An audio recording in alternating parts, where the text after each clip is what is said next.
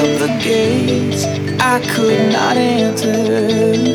Walked into the flames, called out your name, but there was no answer. And now I know my heart is a ghost town.